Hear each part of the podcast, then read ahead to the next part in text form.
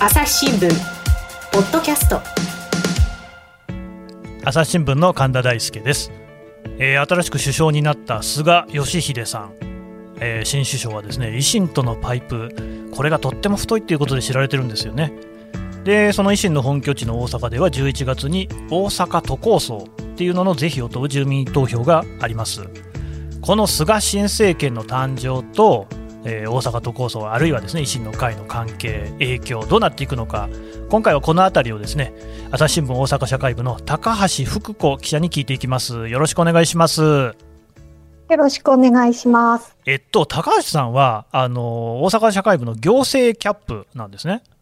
はい、そうです。で実はですね前回まであの増田祐介さんに話聞いていまして増田さんはあの府庁キャップ府庁の取材キャップだったんですがその行政キャップと府庁キャップってどう違うんですか？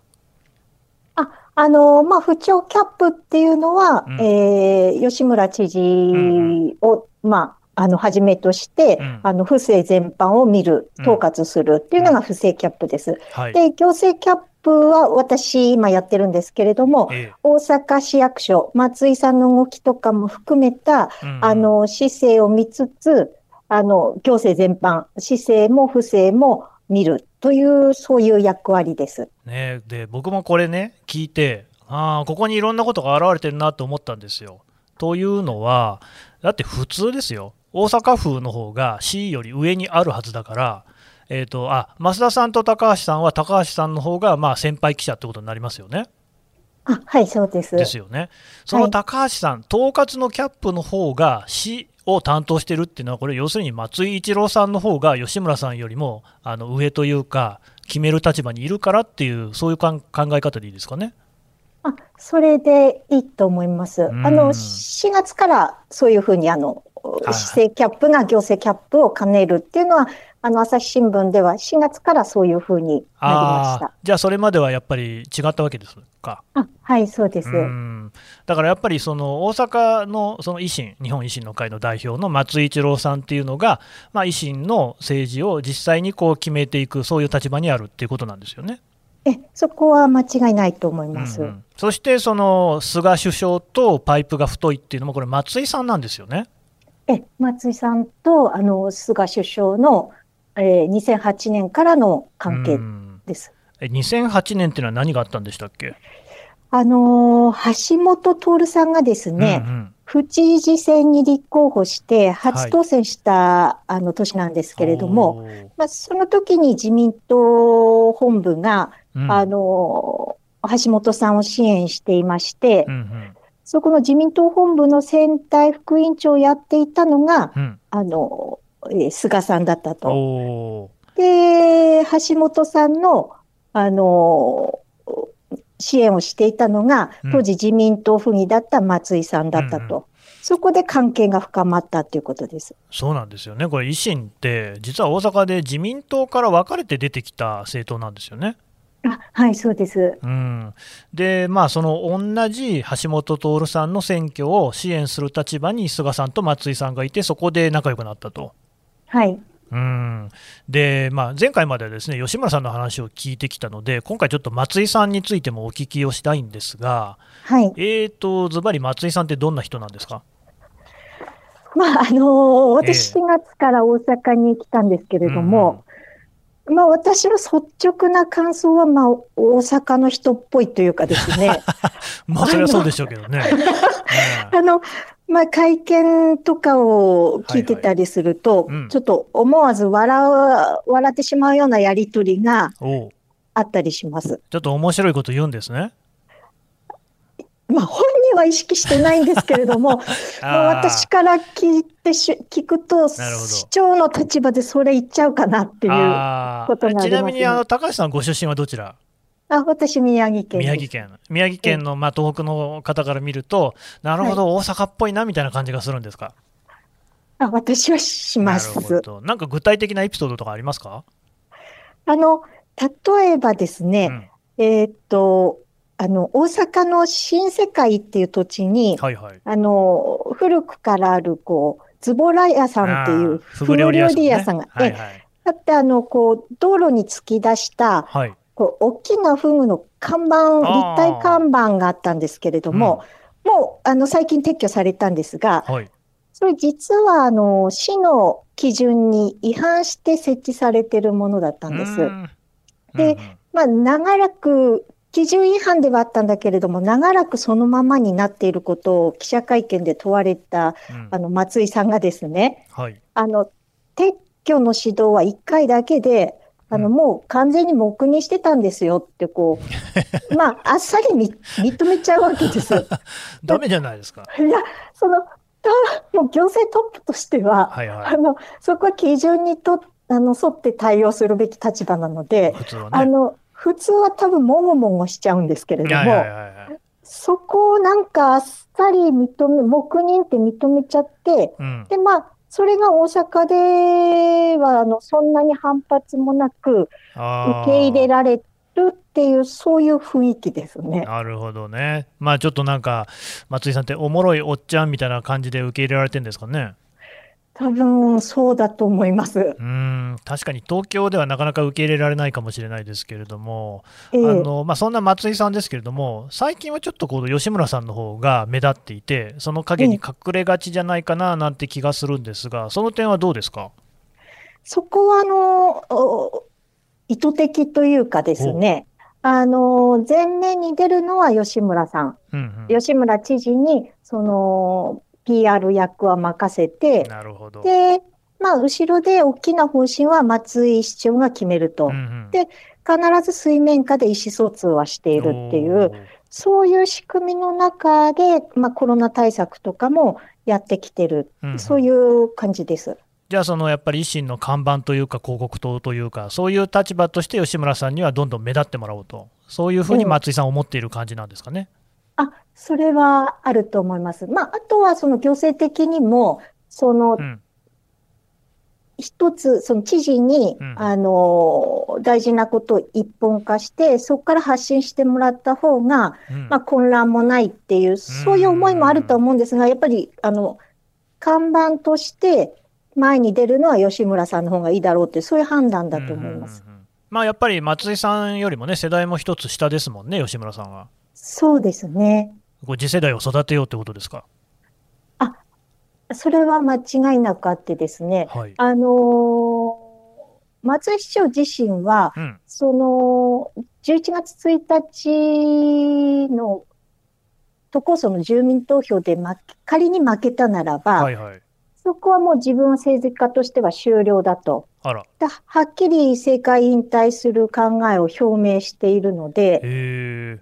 で、まあ、じゃあ次は誰だって言ったら、やっぱりもう吉村さんでうん、吉村さんがその府政と大阪維新を引っ張ってうんいってほしいっていう思いは強くあると思います。俺でも確か、もう25年には万博もありましたよね。ありますね。もうはい。全然そんなのはもう未練ないっていうふうに松井さんは言ってるんですか？25年までとは思ってないと思いますね。あのうん、今の任期が23年の4月までなので、うんうん。そこで一区切りと思ってると思います。うんあのですね、まあ、今回のこの番組では、高橋さんに、まあ、高橋さんはね、東京であの政治部での取材経験も長いですよね。はいそんな高橋さんに聞きたいと思っていたのは、維新の、まあ、松井さんなり吉村さんっていうのの国政に対するね、意はい欲みたいなのを聞こうと思ってたんですよ。はい。聞こうと思っていたら、でももう松井さんは別に都構想が実現しなかったら辞めるって、なんかずいぶんあっさりした感じだなと思って、ええ。そういうなんか国政でですね、維新でですね、なんえかそれこそ、あの自民党とかとこうですね、連立政権を組んで国を動かしてやろうみたいなギラギラした感じっていうのはないんですかね？それは、えっと、松井市長ですかね。松井さんはまずどうですか？松井さん、ま、松井市長はその国政で、あの自分が先頭に立って旗振ろうっていう考えは、まあ、さっきお伝えしたように、あの、もう政界引退するつもりでいるので、はいはい。それはないと思いますが、はまあ、ただやっぱりその、維新っていう大阪に、あの、足場を置いた政党、あ、うん、これを、その、育てていきたいと。うん、うん。で、まあ、できるならば勢力を大阪以外にも広げていきたいっていう思いは、そこはもちろんあると思いますが、うんうんあの、松井さん自身がもう一花咲かせたいっていうような、そういう野心を持ってうるん感じではないですね。なるほど。でまあ、その維新っていう政党がもともとね、その自民党から出たっていうこともあって、政策的には自民党に極めて近いじゃないですか。はい。で、そのさっき私が申し上げたような、例えばですよ、これは例えば次の衆院選で自民党が、まあ、負けるようなことがあって、ではい議席が減って、過半数を維持するためには、維新との連立が不可欠だみたいな状況になることだって、まあ、考えられなくはないですよね。そうですね。そうなったらもう維新がこうキャスティングボートを握るっていうような話になるんじゃないかなとも思うんですけど、そういうことはありませんかね？あの、いや、す政治なんで本当に先のことはわからないというか、何があってもおかしくない世界だとは思うんですけれども、ただ今じゃあ、本当にその維新がキャスティングボートを握れる状況にあるかっていうと、はい。なかなかそれは難しいんじゃないかなとほうほいう感じはしています。う。うん。で、まあ、まず、その、なんていうか、補完勢力としてですね、え自民党にその外から支援することに、え。うんうん。あの、自分たちの価値を見出しているようなところがあって、じゃあその真ん中でプレーをしようとするときのはい。戦略をきちんと描けるキーパーソンがいるかっていうと、それも私は見当たらないと思うので、ああ、なるほど。ええうーん。だからまあその松井さんにしても、大阪都構想に関してはものすごく熱心だけれども、別にその国政の課題で、じゃあ、あれだこれだって話は聞いたことないような気がしますね。あんまりそうですうね。ん。まあ、無駄をなくすとか、その行政のね、無駄をなくすとかっていうようなことはおっしゃってるけれども。ええまあ、あとは憲法改正には。前向きではありますね。うん、なるほどね。菅さんが、だからその松井さんとね、個人的に親しいのは分かるんですけれども、まあ、維新とのパイプをつないでおくメリットっていうのは、菅さんにとっては何かあるんですかね？あの、一つは、その、仮にですけれども、ええ憲法改正をしようと思ったときにう、んうん衆参のそのそれぞれの院でですね、はい、3分の2議席をその必要になるんですけれども、うんうん。まあ、その時に、あの、維新の協力っていうのは必要になってくると思うんです。うんうんでまあ、あとはもう一つ、その政権が出したこの法案とかに、うんうん。あの、世間の批判が強かったり、はい、賛否がこう、くっきり割れているような時にですね、えまあ、一応野党、野党である維新が賛成してくれれば、その政権によるあの採決強行だっていうイメージを和らげられるっていう、えうん。そういうふうなあのメリットも感じてるんだと思います。逆に維新から見たときに、菅さんが首相であることのメリットっていうのはどこにあるんですか、やっぱりあの直近ではですね、はい。えーっと、大阪都構想のことだと思うんですがうん、うん。あの、まあ、まず、大阪都構想に対して、菅首相は、あの、すごく前向きに受け止めてくれているっていうのが大前提であって、うんうんで、仮に11月1日の住民投票で、あの、賛成多数で可決された場合に、ええあの、大阪都構想に、こう、い大阪都構想は実現するんだけれどええも、はいはい。だからといって、その大阪府っていう名称がうん大阪都に変わるわけではないんです。ああ、そうなんですね。ええうん大阪都にか変えるためには法改正が必要、あ法整備が必要になるので。そこはやっぱり法案を通すためには政権の協力っていうのは欠かせないっていう、うんそういう状況にあります。なるほどね。持ちつ持たれつの関係っていうのはどこなんですかね？あ、そういう、お互いそういうところは感じ合ってるんだと思います。ただなんか、だから菅さんってやっぱりどちらかというと、こう、ギラギラとした権力欲みたいなのがね、あるような気がするんですけれども、維はい。新ってその、それこそ松井さんもそうですけど、あんまりそういう感じないですよね。あのーそうですね。松井さんはなんていうか、うん。ギラギラした感じっていうよりは、あの、まあ、なんていうか、権力闘争というか、権力闘争は多分苦手じゃないんじゃないかって感じがするんですけれども。苦手じゃないってことは得意ってことですか？やったるでと。あ、そう、そこは逃げませんよっていう感じ。ああ、まあ、ギラギラはしてないけど、ニヤニヤはしてる感じありますもんね。うん、なんか、そういう、そういうタイプであると思うんですけど、ど吉村知事に関しては、そういうギラギラした感じは、あの、私は受けないですね。全然ないですか。ええ。うん。いやまあ多分ね吉村さんだったらこう今それこそ人気もあるしね大阪新大阪の駅かな？なんかグッズも売ってるっていうぐらいの人気ですから、はい、あの人を顔にして、えー、えまあ、それこそですよ村山富一内閣じゃないですけれどもその少数の方の与党でも首相が出るってことだってあり得るわけじゃないですか。はい、そういう感じは全然ない。うんまあ、先ほども言ったようにさ、政治は先のことが分かんないんですけれども、はいはい、今の段階で言えば、その吉村さんが、あの、じゃあ国政に出て、うん、あの、じゃあ中枢のポストを担うみたいなことをですね、うんうん、視野に入れて動いてるかっていうと、それは、私は感じなくて、あの、というのは、例えば、あの、コロナ対策とかを見てもですね、はいはい、あの具体策を考えて打ち出すっていうのは多分すごく得意なんですけれども、うんうん、じゃあこの国全体をどういうふうに持っていくのか、どういう国にしたいのかっていう大きいビジョンを、うん、あの聞いたことがないので、うん。ちょっと吉村さんが国政、まあ首相とか、例えばですよ、はいはい、首相とかそういう、だそういうことをこう頭に入れて動いてるっていう感じはしないですね、今の段階では。で高橋さんね、これ、増田さんにも聞いたんですけれども、まあ、じゃあ、国のレベルはともかく、大阪府や大阪市、まあ、大阪都ですかね、のレベルで、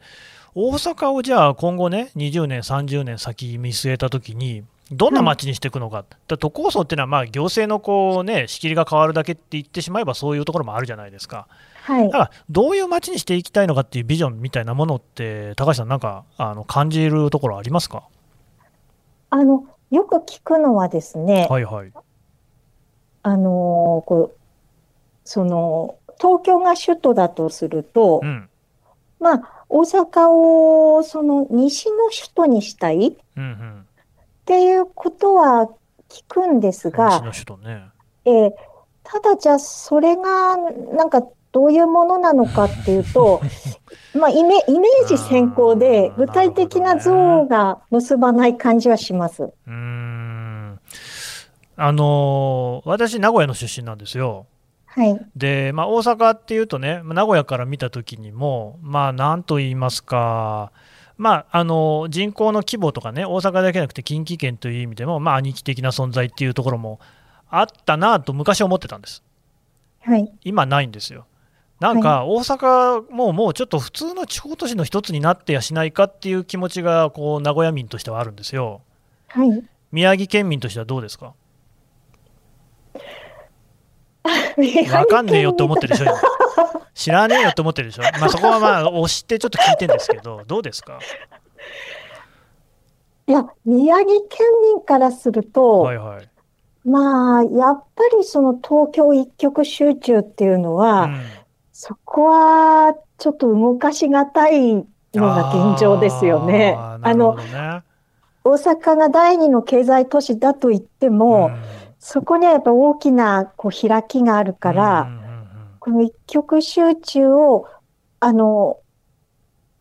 是正していくべきっていうのはその通りだと思うんですけれども、その中、現状としてそこにやっぱりなんか大きな、あの、